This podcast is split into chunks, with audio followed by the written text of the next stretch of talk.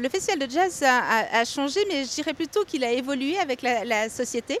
Et bien sûr qu'il y a 30 ans, il y avait très peu de festivals de musique en Europe, ce qui voulait dire que les musiciens venaient à Montreux, ils y restaient tous 3 ou 4 jours. Il n'y avait pas cette frénésie de courir d'un festival à l'autre. Il y avait encore des maisons de disques qui faisaient que les gens pouvaient euh, gagner de l'argent en vendant des disques aussi. Il y avait des maisons de disques derrière, ce qui voulait dire que en fait, le concert n'était pas l'unique source de revenus. Maintenant, la situation a évolué, les gens restent beaucoup moins longtemps à Montreux, mais tout cet acquis que nous avons récupéré quand euh, les gens avaient du temps à Montreux, c'était le fait euh, qu'ils rencontrent de manière informelle leur public.